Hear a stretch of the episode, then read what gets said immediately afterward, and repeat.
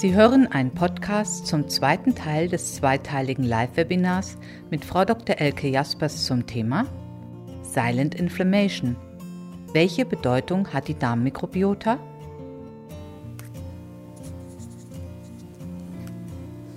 Hallo und herzlich willkommen. Jetzt haben Sie mich direkt hier noch beim Schreiben erwischt, die letzten Notizen. Schön, dass Sie wieder dabei sind, wenn wir uns heute mit dem zweiten Teil zum Thema Silent Inflammation beschäftigen. Und auch die, die heute vielleicht nicht das zweite, also so auf den zweiten Teil, also die, die vielleicht den ersten Teil nicht gesehen haben und jetzt neu dazugekommen sind, auch Ihnen natürlich ein ganz herzliches Willkommen. Wir werden auch in den ersten Minuten ein, eine kleine Wiederholung machen des ersten Teils. Insofern machen Sie sich keine Sorgen. Ich bin ganz sicher, das wird alles ganz wunderbar klappen. Ja, schön, dass Sie dabei sind, wie gesagt, und auch wieder ganz herzlichen Dank für Ihre tollen Grüße. Ich habe hier rechts von mir das Chatfenster und da sehe ich irgendwie die vielen netten Grüße, die hier ankommen und auch so schöne äh, Aussagen. Sie freuen sich auf das. Ähm, auf den zweiten Teil. Das geht mir ganz genauso. Das tue ich auch. Und wir sprechen ja jetzt noch ein bisschen weiter über den wissenschaftlichen Hintergrund und kommen dann auch dazu, welche diagnostischen Parameter sind es denn, die wir, die, die wir anschauen, die wir messen, worauf gucken wir da. Und ich habe Ihnen auch einen Befund mitgebracht, ein von einem echten Patienten, auf den wir dann mal schauen können, einfach um zu sehen, wie sieht es dann in der Diagnostik aus. Ja, was haben wir gemacht beim letzten Mal? Wir haben uns angeschaut, dass Veränderungen der, da dass Veränderung der Darmmikrobiota zusammen mit einem durchlässigen Darm, also dem Leaky Gut, den Transfer von Lipopolysacchariden in die Blutbahn bewirken können. Und Veränderung der Darmmikrobiota, darauf haben wir ganz besonders geguckt beim letzten Mal. Und vielleicht erinnern Sie sich, wir haben ähm, uns nochmal angeschaut, was war das mit dem Gram negativ und den Lipopolysacchariden. Ich habe das hier nochmal mitgebracht, was wir letztes Mal hier zusammengesetzt haben, quasi die Gram-positiven und die Gram-negativen Bakterien.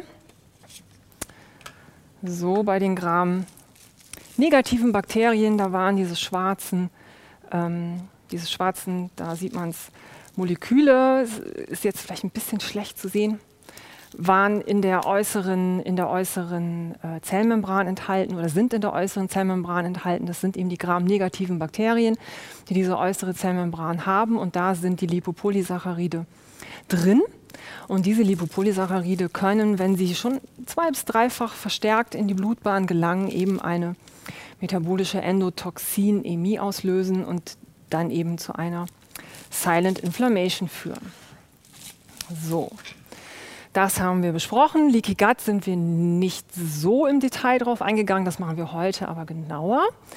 Das werden wir uns heute genauer anschauen.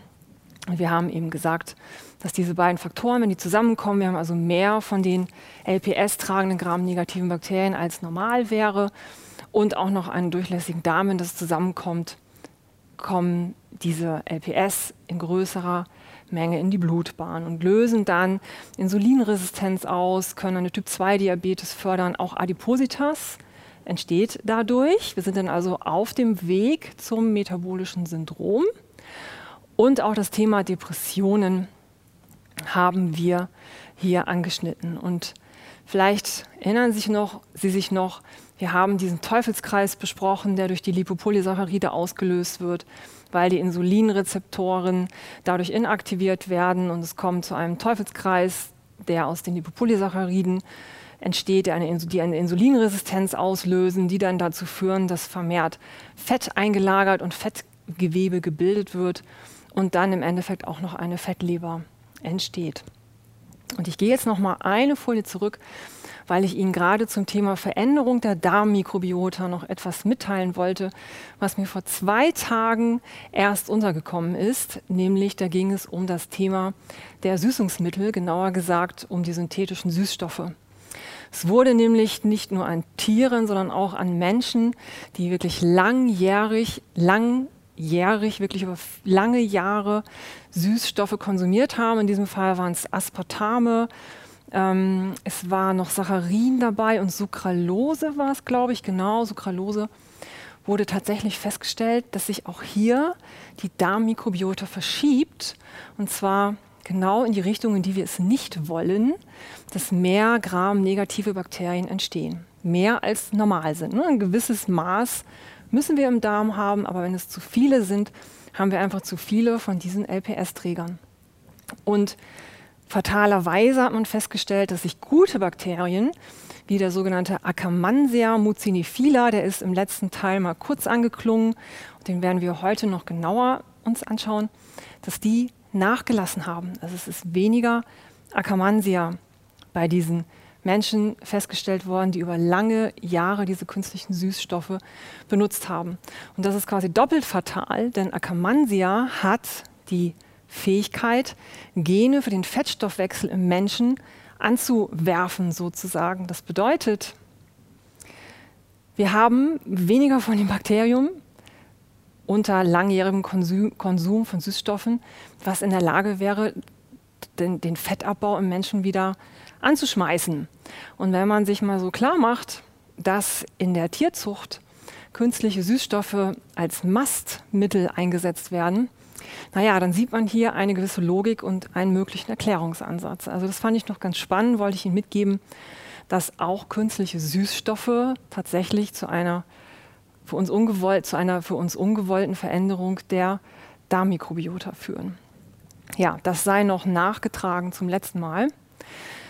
Wir haben auch uns mit diesem, mit diesem ähm, ja, mit diesem, äh, was sich lange jetzt schon hält, mit dieser Feststellung, angeblichen Feststellung, dass ein erhöhtes Firmicutes Bacteroidetes Ratio dafür verantwortlich wäre, dass Menschen übergewichtig sind, beschäftigt. Und ich habe Ihnen erzählt, dass es eine Publikation vor elf Jahren war. Das ist nicht die, die Sie jetzt hier sehen, sondern eine andere. Vor diesen elf Jahren gab es eine Publikation, die gesagt hat, hey, Menschen, die übergewichtig sind, haben ein erhöhtes Firmicutes Bacteroidetes Verhältnis. Und das ist aber widerlegt worden. Und das ist die Publikation, die Sie jetzt dort, nein, dort, Verzeihung, sehen können. Die hat es vor drei Jahren gezeigt, dass es keinen Zusammenhang gibt zwischen dem Firmicutes Bacteroidetes Ratio. Das ist also einfach mittlerweile wissenschaftlich nicht mehr haltbar. So einfach ist es dann doch nicht auch wenn der Blick auf den Darm schon wichtig ist. Das ist diese, diese Zusammenhänge, die wir hier besprochen haben. Eine Diagnostik, die auf LPS-tragende Bakterien schaut, die auf einen Leaky Gut schaut, die bestimmte Schlüsselbakterien, um die wir uns heute kümmern werden, anschaut. Dass es ein, ein sinnvollerer Ansatz ist, zu schauen, warum hat ein Mensch Stoffwechselerkrankungen wie zum Beispiel eine Adipositas. Es ist also dann gar nicht unbedingt mehr so der Gedanke, der erste Gedanke, okay, ich muss abnehmen, sondern der erste Gedanke bei einem übergewichtigen Menschen ist, ich muss schauen, dass ich meine guten Bakterien wieder ins Gleichgewicht bekomme und ich muss dafür sorgen, und das geht ja miteinander einher, dass der Darm wieder dicht wird, um diesen LPS-Einstrom zu stoppen. Ja, also schon eine andere Art und Weise, das Ganze ähm, anzugehen. Ja, wir haben auch über das Thema Depressionen noch gesprochen, die mit einer Silent Inflammation zusammenhängen. Das möchte ich nur noch einmal ganz kurz in Erinnerung rufen, dass Entzündung, Silent Inflammation ist ja eine, eine, eine systemische, subchronische Entzündung, die durch normales CRP nicht erfasst werden kann, dass die auch dazu beiträgt, dass Depressionen entstehen. Ähm, da gehen wir heute nicht ins Detail, das wird zu einem späteren Zeitpunkt in einem anderen Seminar aber nochmal aufgegriffen werden, denn das Thema ist wirklich spannend und hat es in sich. Aber wir bleiben heute jetzt erstmal beim Thema metabolisches Syndrom. Wir schauen uns also an, was machen wir heute? Heute schauen wir uns an Veränderung der Darmmikrobiota. Um welche Bakterien geht es hier, die unsere Darmmikrobiota und uns damit gesund machen. Auf welche Bakterien müssen wir schauen? Dann gehen wir auch noch mal auf das Thema Leaky Gut ein. Wie entsteht ein Leaky Gut und wie kann ich ihn messen? Und wir schauen uns auch noch mal diese bakteriellen Stoffwechselprodukte an, die ich im letzten Teil nur kurz genannt hatte. Da gehen wir heute im Detail drauf ein. Es geht um die kurzkettigen Fettsäuren, also um die Essigsäure, die Propionsäure und um die Buttersäure. Denn die haben einen großen Einfluss zum einen auf einen dichten Darm, die Buttersäure nämlich, aber auch auf Appetit, auf ähm, Glukoseaufnahme in die Zellen, auf ähm, Bildung von Fett. Denkt man gar nicht, aber ist so. Das, was die Bakterien tun, nämlich die Stoffwechselprodukte, die sie herstellen, haben einen großen Einfluss darauf, ob ein Mensch auch mit übergewichtig wird oder nicht. Schauen wir uns an. Das ist heute unser Thema. Und natürlich werde ich Ihnen zeigen, auch wie die Diagnostik dazu aussehen kann. Das ist der Kybermetabolik, die neue Diagnostik des Instituts für Mikroökologie. Und ich freue mich darauf, Ihnen das zu zeigen. Und wir werden uns das hier gemeinsam erarbeiten. Und jetzt fragen Sie sich vielleicht schon, was steht denn hier an meiner Seite? Ja, genau. Das, damit werden wir jetzt uns mal anschauen.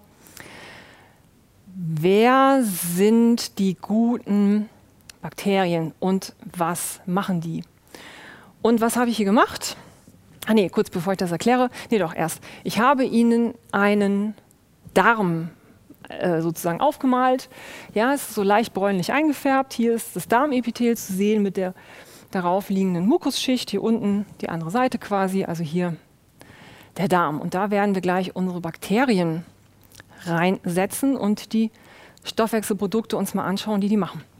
Und die Bakterien, die wir uns anschauen, das sind nicht einfach alle Bakterien, die da rumfliegen, sondern, ich hatte es glaube ich schon angedeutet, es geht ja um die Schlüsselbakterien. Auf Englisch sind es die Keystone Species. Das sind Bakterien, von denen wir wissen, dass sie eine zentrale Rolle, also eine Schlüsselrolle spielen im Stoffwechsel. Ne, wir müssen also gar nicht hier die ganze Bakterienzusammensetzung ähm, kennen. Es reicht, wenn wir diese Schlüsselbakterien kennen. Vor allen Dingen reicht es auch deshalb, weil wir von diesen Bakterien wissen, wie wir sie therapeutisch beeinflussen können. Ja, das ist ja das, was wir wollen. So, und was haben wir hier für Bakterien? Wir haben hier zum ersten den Fecalibacterium prausnitzii. Vielleicht erinnern Sie sich daran, ich hatte erzählt, dass ich mit seinem Entdecker Philippe Langelat das Vergnügen hatte zu frühstücken.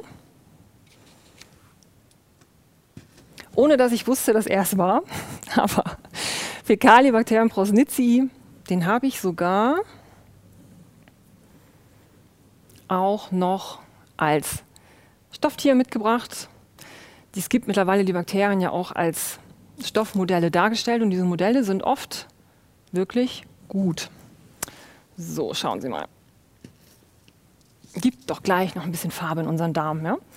Der Fäkalibakterium Prosnitzii, zu dem ich nochmal wiederholen möchte, man weiß inzwischen, dass Fäkalibakterium Prosnitzii eine Art Gesundheitsmarker ist. Also wenn dieses Bakterium in ausreichenden Mengen im Darm vorhanden ist, kann man wirklich, natürlich gibt es immer Ausnahmen, aber überwiegend immer sagen, dass es sich hier um einen gesunden Menschen, einen gesunden Darm, so einen gesunden Darm zumindest handelt.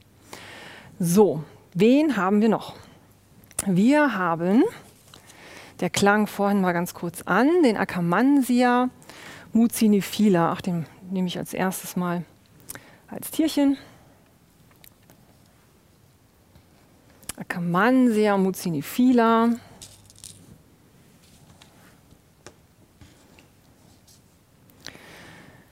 Das ist das Bakterium, von dem ich vorhin sagte, dass es in der Lage ist, die Gene für die Fettverbrennung im Menschen anzuwerfen. Es produziert irgendwelche Substanzen, die das einfach triggern. Und fatalerweise nimmt dieses Bakterium Akkermansia mucinifila unter fettreicher Ernährung ab. Unter ballaststoffreicher Ernährung, wie zum Beispiel durch Oligofructose, nimmt es zu. Ja? So, dann haben wir noch eins. Und zwar ist es dieses Y-förmige Bakterium. Ah, hier sind wir. Das auch wirklich, ich sagte ja, die Modelle sind oft sehr gut, auch unter dem Mikroskop tatsächlich so auf, aussieht. Diese ähm, Y-Form, das sind die Bifidobakterien. Die spielen hier auch noch mit. Und in diesem Fall ist es das Schlüsselbakterium Bifidobacterium adolescentis. Das ist ein Darmbewohner unseres, unseres äh, überwiegend unseres Dickdarms. Wie die anderen Bakterien auch. So. Was machen die jetzt? Ah nee, vielleicht noch ganz kurz. Wenn von diesen Bakterien ausreichend Bakterien da sind. Ich hatte ja gesagt, Fäkaliebakterium ist so der, der Gesundheitsmarker für einen gesunden Darm, kann bis zu 15 Prozent ausmachen. Dann haben wir relativ, relativ wenig von der schlechten Darmmikrobiota. Der Begriff schlecht in Anführungsstrichen, denn es sind ja nicht wirklich schlecht. Es geht hier um die LPS-tragenden Bakterien. Die sollten aber einfach nicht das Ruder übernehmen. Die sollen nicht zu viel da sein. Ne? So und nur einer naja, es passt jetzt nicht ganz von Mengenverhältnissen, aber ich glaube, die Symbolik ist klar. Ähm, wenn genug davon da sind, von den Guten da sind, haben wir nicht zu viele von den LPS-Trägern. So, jetzt ist die Frage, ich brauche einen Stift, was machen die? Also Akkermansia mucinifila sitzt hier auf der äußeren Mukusschicht und baut den Schleim ab. Könnte man jetzt als erstes denken, um Gottes Willen, aber es ist eine gute Sache, denn durch den Abbau des Schleims induziert Akkermansia mucinifila quasi, dass auch wieder neuer, schöner, fester, viskoser Schleim gebildet wird. Also Akkermansia mucinifila hat eine wichtige, eine wichtige Funktion bei der Aufrechterhaltung einer intakten Schleimschicht und damit auch eines dichten Darms. So, wenn der diesen Schleim abbaut, entstehen Moleküle. Der baut ihn nicht gleich bis zu Ende ab. Da entstehen zum Beispiel kleine Zucker. Und was äh, vor allen Dingen dabei entsteht, was für uns jetzt interessant ist, das sind die kurzkettigen Fettsäuren, Essigsäure und Propionsäure. So, also der baut den Akkermansia mucinifila baut den Schleim ab. Und das Ergebnis daraus ist die Essigsäure, die Propionsäure Propionsäure. Kleine Zucker, wie gesagt, die schreibe ich jetzt nicht mit, Oligosaccharide schreibe ich jetzt nicht mit drauf. Darum geht es uns jetzt nicht primär so. Und jetzt liegt der Bifidobakterium, das Bifidobakterium liegt jetzt so dazwischen. Warum? Weil das da ebenfalls Propionsäure und Essigsäure produziert. Und zwar aus Ballaststoffen, die man auch in dieses System reingibt. Im Grunde genommen kann man so verallgemeinern sagen, dass eine ballaststoffreiche Ernährung, ich hatte Oligofructose genannt, es gehört genauso auch Inulin dazu und vor allen Dingen auch die resistente Stärke. Und resistente Stärke weiß man, dass dann Fäkaliebakterium prosnicii wirklich gut ansteigt. Die fördern das ganze System und Bifidobacterium adolescentis ist eben sehr, sehr zentral in der Lage, diese Ballaststoffe abzubauen, daraus Propionsäure und Essigsäure herzustellen, die, und das ist nämlich jetzt der Trick, von Fäkali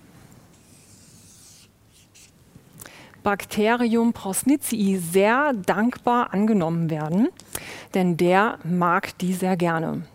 Und der stellt aus diesen beiden kurzkettigen Fettsäuren nämlich eine dritte Fettsäure her. Und das ist die Buttersäure. Die wird also von Fäkaliebacterium prosnicii hergestellt. Und ich glaube, dass Sie alle schon mal mit Buttersäure zu tun hatten. Auf jeden Fall wissen Sie alle mit Sicherheit, wie das riecht. Nämlich ganz furchtbar. Es riecht sehr intensiv nach Erbrochenem. Also für uns ist es erstmal nicht so attraktiv, aber unsere Darmzellen, die lieben die Buttersäure.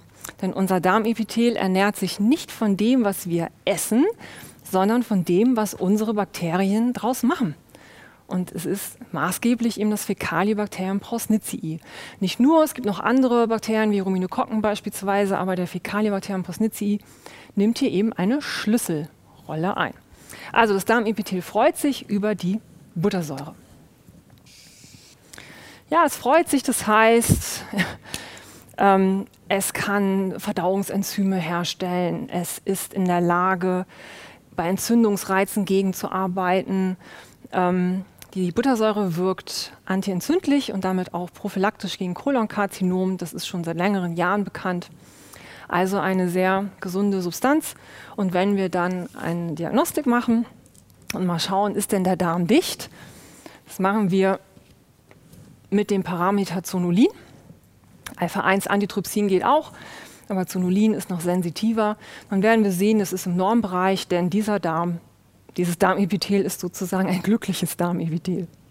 Diese Buttersäure, wie gesagt, wichtig für einen dichten Darm. Also wichtig, um auch gegen ein Leaky Gut zu kämpfen sozusagen. Denn unser Darm ist wirklich einigen schwierigen Einflüssen ausgesetzt in unserer modernen Gesellschaft, die schon ein Leaky Gut verursachen können. Und ich zeige Ihnen eine Abbildung, die Sie vielleicht aus anderen Seminaren schon kennen. Ich finde sie wirklich immer wieder faszinierend, was sich hier tut. Was Sie jetzt hier sehen, ich erkläre es nochmal, ist ein, eine fluoreszenzmikroskopische Aufnahme. Es ist sozusagen ein ausgebreitetes Darmepithel und diese rautenförmigen Substanzen, das sind die Zellen und das, was leuchtet, sind bestimmte Proteine die in den sogenannten Tight Junctions sitzen. Tight Junctions sind Proteinkomplexe, die zwischen zwei Darmzellen abdichten. Ja? Weil das muss ja hier dicht sein, selektiv natürlich, aber es darf nicht einfach alles vom Darminhalt in die subepithelialen Gewebe diffundieren, weil sonst wäre der Darm ja sehr schnell total entzündet. Also diese Tight Junctions halten das dicht. Und das, was Sie hier in dieser pinken Farbe fluoreszieren sehen, das sind angefärbte Tight Junctions Proteine. So, das ist in diesem Fall das Darmepithel einer gesunden Ratte. Diese Ratte wurde dann zwei Stunden unter Stress gesetzt, indem man sie festgebunden hat, also unter Immobilisierungsstress gesetzt. Und das hat dazu geführt, dass sich die Tight Junctions Proteine verändert haben und zwar so. Ich glaube, man sieht es sehr deutlich. Das ist das nicht mehr viel zu sehen. Und wir haben hier einen Leaky Gut vorliegen. Die Tight Junctions haben sich abgebaut, sind zerstört. Ja, zum großen Teil. Das ist, wie gesagt, eine Ratte durch Stress gewesen. Wir wissen, Stress fördert einen Leaky Gut. Und es ist nicht nur der Stress, es ist auch ein über längere Zeit in höheren Mengen konsumierter ist es der Alkohol, es geht um die Acetylsalicylsäure, die in größeren Mengen auf Dauer zu, zu sich genommen wird, wie einige Patienten es ja müssen. Es sind bestimmte Antibiotika, die Aminoglycosid-Antibiotika, um genauer zu sein. Und es sind natürlich auch pathogene Darmbakterien und Viren, die ja die Tight Junctions kaputt machen, bewusst sozusagen, denn sie wollen ja in den Körper hinein. Und es gibt noch viele weitere Einflüsse. Die Liste nimmt in letzter Zeit doch, finde ich, sehr erschreckend zu. Die Zusatzstoffe, es gibt viele Zusatzstoffe, dazu werde ich gleich noch mehr sagen. Insbesondere zu den Emulgatoren kommen wir noch. Und es ist auch, sind auch die Nahrungsbestandteile, die ja normalen Nahrungsbestandteile, Gliadin und Fructose. Fructose, da fangen wir beim Gliadin an. Gliadin ist ja das Gluten des Weizens. Ja? Und man weiß einfach, dass eine, wenn man Gliadin in hohen Mengen über längere Zeit zu sich nimmt, wie wir es in unserer Gesellschaft mittlerweile einfach tun, dass das einen Leaky Gut fördert. Und bei der Fructose geht es jetzt auch nicht um die Fructose, die in Früchten enthalten ist, sondern um diese großen Mengen, die in vielen Convenience-Lebensmitteln oder auch Getränken zugesetzt sind. Denken Sie mal an den Fructose-Sirup, Glucose-Fructose-Sirup, es ist ganz oft wirklich eine Frage des Gleichgewichts. Und naja, das hat man gezeigt, fördert einen Leaky Gut. Die ähm, weitere Substanz, die jetzt hier in der Liste noch fehlt, sind die Lipopolysaccharide, die auch dazu beitragen, dass der Darm durchlässig wird, dass ein Leaky Gut entsteht. Ne? Die LPS, die im Übermaß im Darm vorhanden sind, wenn sie im Übermaß vorhanden sind. Die Emulgatoren habe ich jetzt mal herausgehoben, denn im letzten Seminar kamen dazu noch dezidierte Fragen und ich hatte ja angekündigt, da werden wir heute mehr zu sagen. Frau Weichsel, Sie wollten da genauer was zu wissen und auch Frau Berthold von der, von der Burg. Genau, ich habe es mir hier notiert. Sie hatten auch danach gefragt, vielleicht sind Sie ja heute beide dabei. Was sind Emulgatoren? Welche wurden getestet? Wir fangen mal ganz von vorne an. Emulgatoren sind oberflächenaktive Substanzen, die im Endeffekt dazu dienen, Fette in Lösung zu bringen. Wir finden Emulgatoren in sehr, sehr vielen Lebensmitteln, in zum Beispiel Margarine, in Eiscreme, man kann es in Schokolade finden, man kann es in Fleisch finden. Es ist einfach eine sehr beliebte, ein, beliebtes, ein beliebter Zusatzstoff. Man findet es auch in Säuglingsnahrung. Ja? Also es ist eine Substanz, die sehr verbreitet ist. Und es sind unterschiedliche Substanzen. Ich habe hier mal ein paar rausgesucht. Es sind zum Beispiel, was haben wir denn? Carboxymethylcellulose ist ein Beispiel dafür. P80, Polysorbat 80 ist auch ein Emulgator.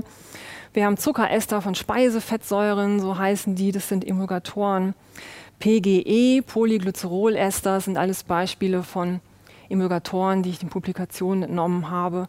Und einen ganz bekannten Emulgator ist das zum Beispiel das Soja-Lecithin. Das Lecithin ist auch ein Emulgator ähm, den wir in zubereiteten, industriell zubereiteten Lebensmitteln einfach häufig finden. Also sie setzen die Oberflächenspannung herab. Ähm, ich glaube, so am besten kann man das vielleicht vergleichen mit, mit Spüli im Grunde genommen. Sie kennen das vielleicht, man lässt Spülwasser ein, es ist ein großer Batzen Fett oben drauf und wenn man das Spüli drauf gibt, verteilt sich das Fett. Die Oberflächenspannung des Wassers nimmt ab und das Fett geht besser in Lösung. Wenn wir uns jetzt noch mal vorstellen, so eine Darmepithelzelle. Woraus besteht denn die Oberfläche? Und ich habe hier nochmal eine Darmepithelzelle für Sie und für mich, für uns, die ich jetzt ganz vorsichtig anfassen muss, denn sonst platzt mir die. Sekunde. So.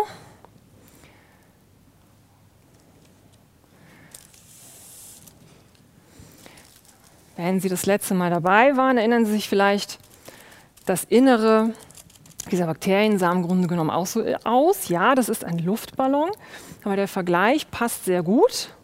Das ist jetzt deutlich größer, denn Menschenzellen sind ja größer als Bakterienzellen. Aber die, der grundsätzliche Aufbau, wenn man jetzt Zellwände und so weiter weglässt, ist der gleiche. Wir haben eine fettige Membran um das Zytoplasma. Und diese, diese dieser Kunststoff, dieses Plastik des Ballons hat ähnliche Eigenschaften wie Fett, es ist wasserabweisend. So. Und wenn wir uns jetzt, ne, das sind ganz viele nebeneinander, ist quasi unser Darmepithel. Und wenn wir uns jetzt vorstellen, dass hier in großen Mengen über lange Zeit Emulgatoren einwirken, die dieses Fett, also die, die Zellhülle, quasi in Lösung bringen können, können wir uns vorstellen, dass es die Zellen nicht erfreut. Und es stört einfach die Barrierefunktion unseres Darmepithel. Die Emulgatoren greifen das an. Und wie gesagt, es ist jetzt kein Grund zu totalen Panik. Ähm, es geht wieder um die Menge, es geht immer um das Gleichgewicht.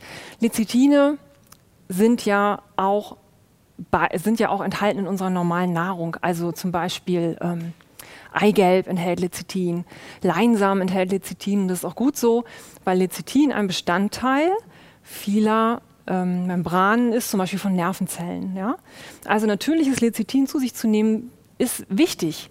Ne? Es geht also nicht darum, jetzt grundsätzlich zu sagen, um Gottes Willen, ich muss es komplett weglassen. Es ist, wie so oft, eine Frage des Gleichgewichts. So, und ich lege den Ballon jetzt mal hier, zu, äh, die äh, Epithelzelle, vorsichtig zur Seite, denn äh, dass die jetzt hier platzt, muss nicht sein. Auch wenn es lustig wäre.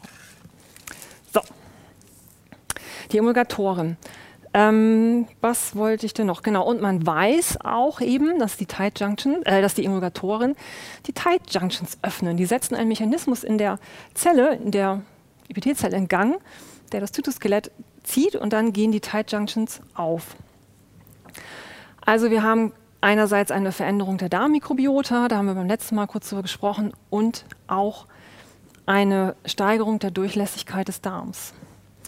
Ich habe Ihnen mal mitgebracht auf der folgenden Folie Publikationen, die das gut beschreiben.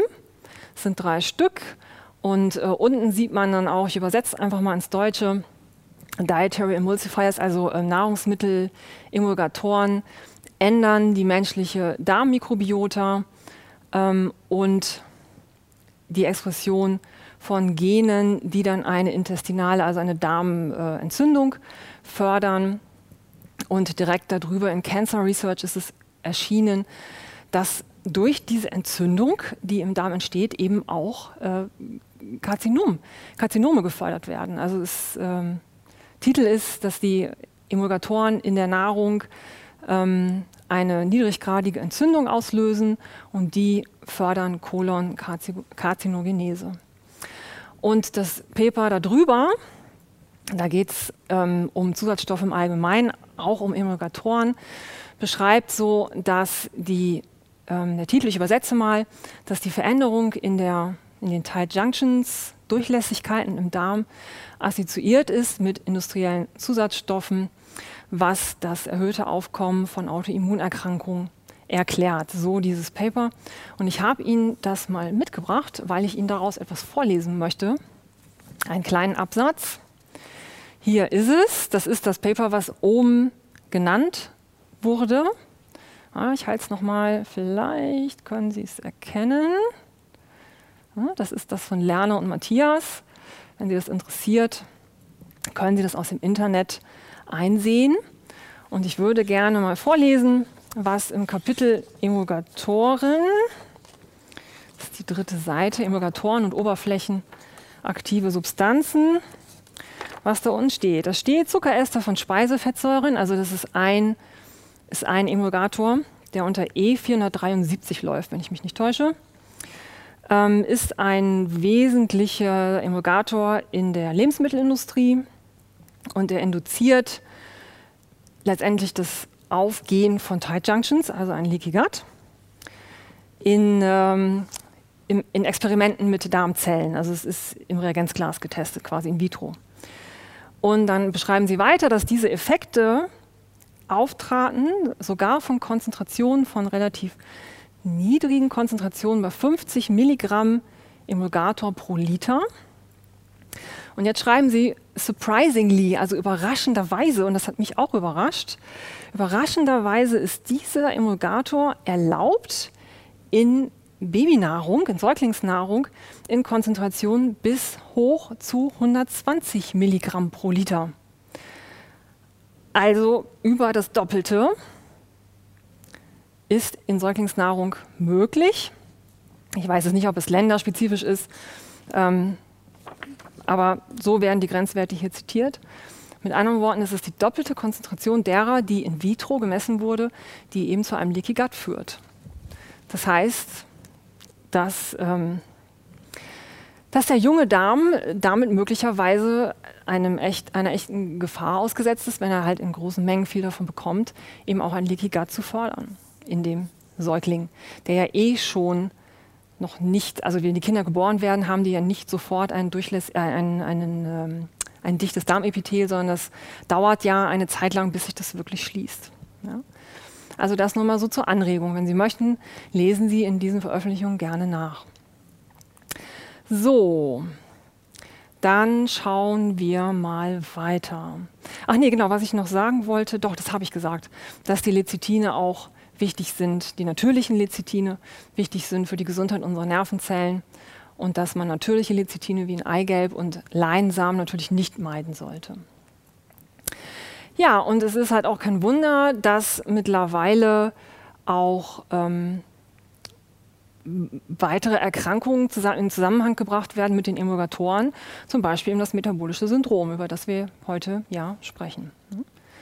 Also da gibt es einiges was sich hinter diesen Emulgatoren verbirgt. Über die Lipopolysaccharide, das hatte ich gerade kurz angeschnitten, auch die fördern einen durchlässigen Darm. Und auch die werden mit Erkrankungen in Zusammenhang gebracht, wie chronisch entzündlichen Darmerkrankungen, die ja Barrierestörungen sind. So, jetzt kommen wir noch mal zu unserer Pinnwand und machen mal eine Dysbiose. Ja, wir machen mal eine Dysbiose, durch welche Einflüsse auch immer, nehmen die guten Bakterien ab. Antibiotika, Stress, über Emulgatoren haben wir gesprochen, Süßstoffe. Es kann ja durch viele Faktoren passieren. So, das heißt, Fäkalienbakterium geht runter, äh, der Akkermansia mucinifila nimmt ab, Bifidobacterium adolescentis nimmt ab. Es müssen natürlich nicht immer alle gleichzeitig abnehmen, aber Sie sehen ja, die bilden eine, eine Einheit, eine Kette, eine Stoffwechselgemeinschaft im Cross-Feeding, wie man im Englischen sagt. Und wenn dann einer abnimmt, dann wird es schon schwierig. So, und wer nimmt zu?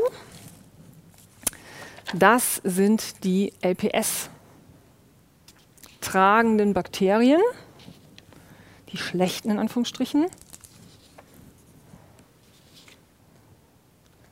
So, die verdrängen dann quasi auch mehr und mehr die guten.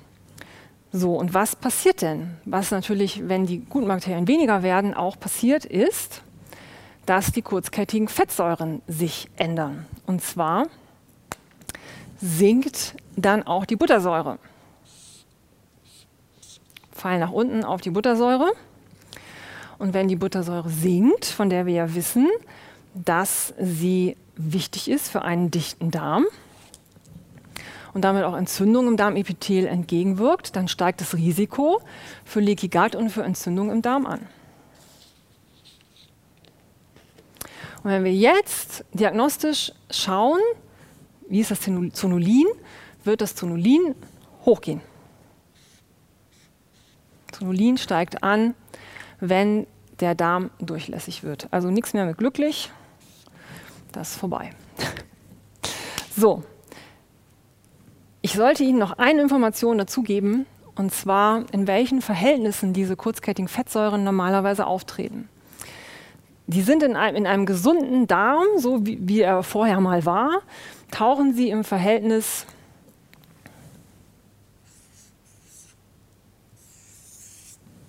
drei Moleküle Essigsäure, ein Molekül Propionsäure. Hier wird es langsam eng. Muss kurz die schlechten Bakterien etwas verschieben und ein Molekül Buttersäure auf. So. So ist es also in einem gesunden Darm. Jetzt sind wir inzwischen aber ja schon bei der Dysbiose. Ich hatte gesagt, weniger Buttersäure. Und natürlich verändern sich dann auch die anderen. Es ist aber nicht so, dass alle abnehmen. Was noch abnimmt, ist die Propionsäure.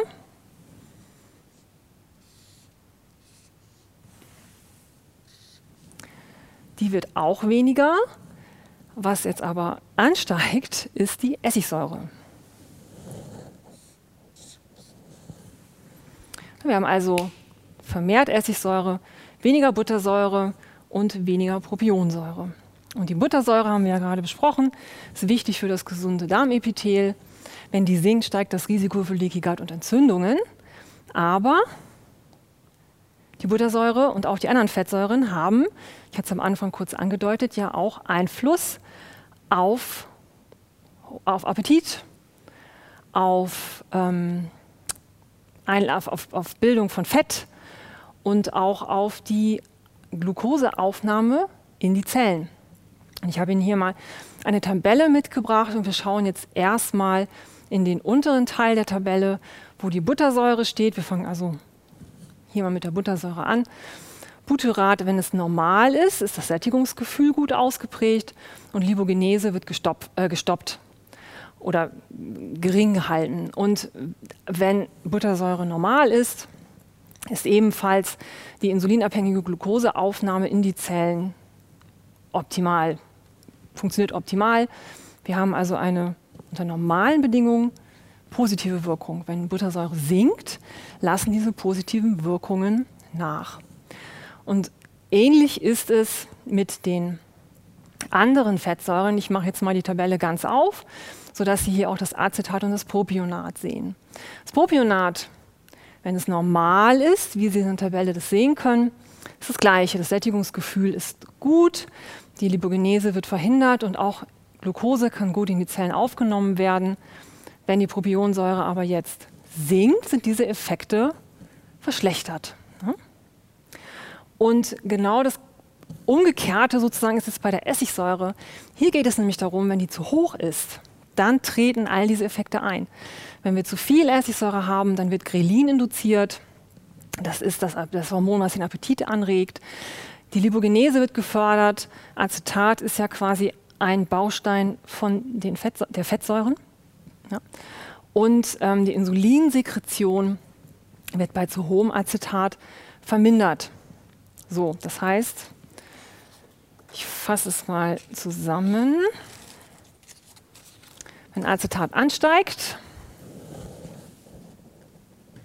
also Acetat ist Essigsäure, wenn Essigsäure ansteigt, nimmt der, entsteht Hunger, es wird Fett synthetisiert, wir haben eine diabetogene Wirkung.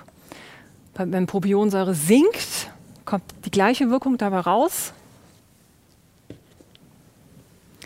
Und wenn die Buttersäure sinkt, kommt ebenfalls die gleiche Wirkung dabei heraus.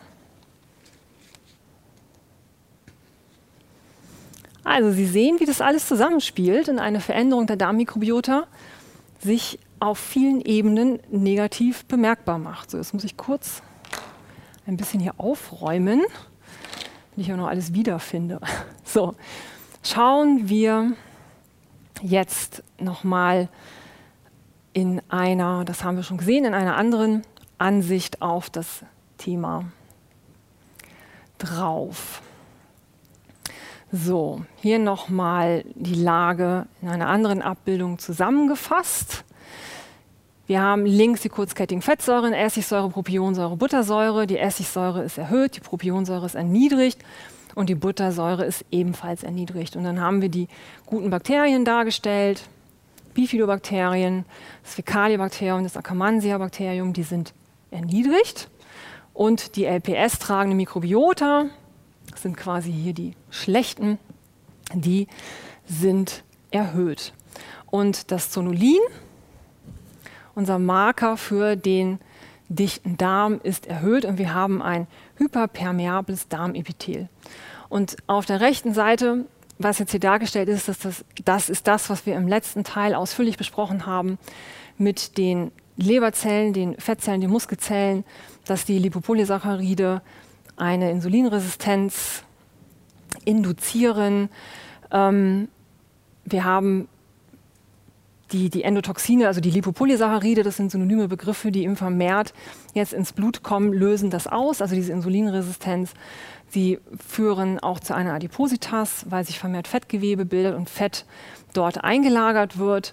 Und es entsteht, wenn irgendwann der Körper Insulin nicht mehr bilden kann, eben auch der Diabetes mellitus Typ 2. Und jetzt schauen wir noch mal auf die Fettsäuren, die ich gerade schon kurz angesprochen hatte. Auf der einen Seite haben wir, wenn die Buttersäure zu wenig ist, wir haben es gerade besprochen, einen Anstieg des Risikos für einen Leaky Gut und für Entzündungen. Und wenn auch die Propionsäure und die Essigsäure und wie gesagt die Buttersäure sich verändern, dann haben wir im Prinzip eine diabetogene Wirkung, wir haben ein verstärktes Hungergefühl und wir haben eben eine verstärkte Bildung von Fett. Dann landen wir eben oder sind wir auf dem Weg zum metabolischen Syndrom und das Faszinierende dabei ist, dass wir das alles messen können. Wir können das messen alles, was ich hier aufgezeichnet habe, können wir messen. Und ich habe Ihnen jetzt hier mal einen Befund mitgebracht. So sieht das dann aus in der Kybermetabolik-Diagnostik. So ist der Name. Das, wie gesagt, ist hier der Befund eines echten Patienten, eines auch übergewichtigen Patienten. Wenn wir mal schauen, wir haben jetzt in Orange oben dargestellt Bifidobacterium adolescentes. Das wird auch als saccharolytische Mikrobiota bezeichnet oder saccharolytisches Bakterium, weil das eben eine Schlüsselfunktion hat beim Aufbrechen der Ballaststoffe und dann Propionsäure und Essigsäure hier zur Verfügung stellt. Das Bifidobakterium ist hier noch normal, der grüne Punkt dort im grünen Bereich. Dann haben wir darunter Fecalibacterium prosnicii, der ist auch noch so gerade am Rand, okay. Darunter haben wir Akkermansia mucinifila und der ist schon deutlich erniedrigt. Also wir haben zu wenig Akkermansia, der in diesem Befund mit dem roten Pfeil gekennzeichnet ist. Dann haben wir die LPS-tragende Mikrobiota. Das ist das, was ich hier als die schlechten sozusagen dargestellt hatte. Ja. Die LPS-tragende Mikrobiota, da sehen wir, die ist jetzt auch gerade auf dem Vormarsch. Ja. Die ist schon so mit dem roten Punkt ein wenig über das Grün hinaus. Und das Zonulin ist noch okay, also noch ist hier an der Grenzfläche nichts passiert. Und dann schauen wir bei den kurzkettigen Fettsäuren. Die Essigsäure hat den grünen Bereich schon verlassen. Die Essigsäure ist jetzt hier schon auf dem Weg nach oben im Befund. Ja, das ist hier ganz schön zu sehen. Die Propionsäure ist noch so, ist noch okay. Und naja, und da haben wir jetzt noch die Buttersäure, die ähm, doch schon so am Rand auch nicht mehr ganz okay ist. Also Sie sehen, da bilden sich jetzt also wirklich so die ersten Veränderungen eben ab, die initial durch veränderte Darmmikrobiota und eventuell auch noch Einflüsse auf ein Leaky Gut, wissen wir ja, meist nicht so genau zustande gekommen sind. Ja, wie gesagt, das ist die Kybermetabolik-Diagnostik, die ich Ihnen jetzt im Grunde genommen hier vorgestellt habe. Die finden Sie, wenn Sie die machen möchten, auf dem Formular für Privatpatienten. Sie finden sie ebenfalls auf dem Auftragsformular für selbstzahlende, gesetzlich versicherte Patienten. Sie finden sie nicht auf dem Auftragsformular für gesetzlich versicherte Patienten. Es steht also nur auf diesen ersten beiden genannten Auftragsformularen drauf, weil die gesetzliche Krankenkasse das schlicht und ergreifend nicht übernimmt. Und ich habe Ihnen hier mal gezeigt, wo Sie das finden können. Das steht ganz vorne unter der Ziffer A30 direkt mit bei unseren neuen Diagnostiken vorne mit drauf. So kommen Sie daran. Und beim Selbstzahlerformular auch. Und wenn Sie das dann machen und mit Ihren Patienten durchführen und Fragen haben, das kennen Sie vielleicht schon, steht Ihnen ja unsere telefonische Hotline mit sieben netten Kolleginnen und Kollegen zur Verfügung, die Sie gerne unterstützen, dann mit dem Patienten weiterzuarbeiten und den Befund vielleicht nochmal durchzusprechen. Also rufen Sie dort gerne an, ja, wir unterstützen Sie gerne. Und wenn Sie sich anmelden möchten, ist es egal, ob es ein Online-Seminar oder ein Präsenzseminar ist, gehen Sie einfach auf die Internetseite des Instituts. Das ist www.mikroög.de. Und dann sehen Sie schon direkt auf der Anmeldeseite das Thema, also auf der ersten Seite das Thema Fortbildung. Da klicken Sie drauf und dann sehen Sie alle Veranstaltungen aufgelistet und Sie können sich dann auch direkt online anmelden. Ja, ich danke Ihnen ganz herzlich, dass Sie hier mitgemacht haben, alles mitverfolgt haben, was wir hier uns erarbeitet haben und wünsche Ihnen einen wunderschönen Abend, Restabend und ja, bald auch ein schönes Wochenende. Machen Sie es gut. Interessante Videos rund um Mikrobiota und Schleimhaut-assoziierte Erkrankungen finden Sie im Fachbereich auf mikroök.de und im YouTube-Kanal Institut für Mikroökologie.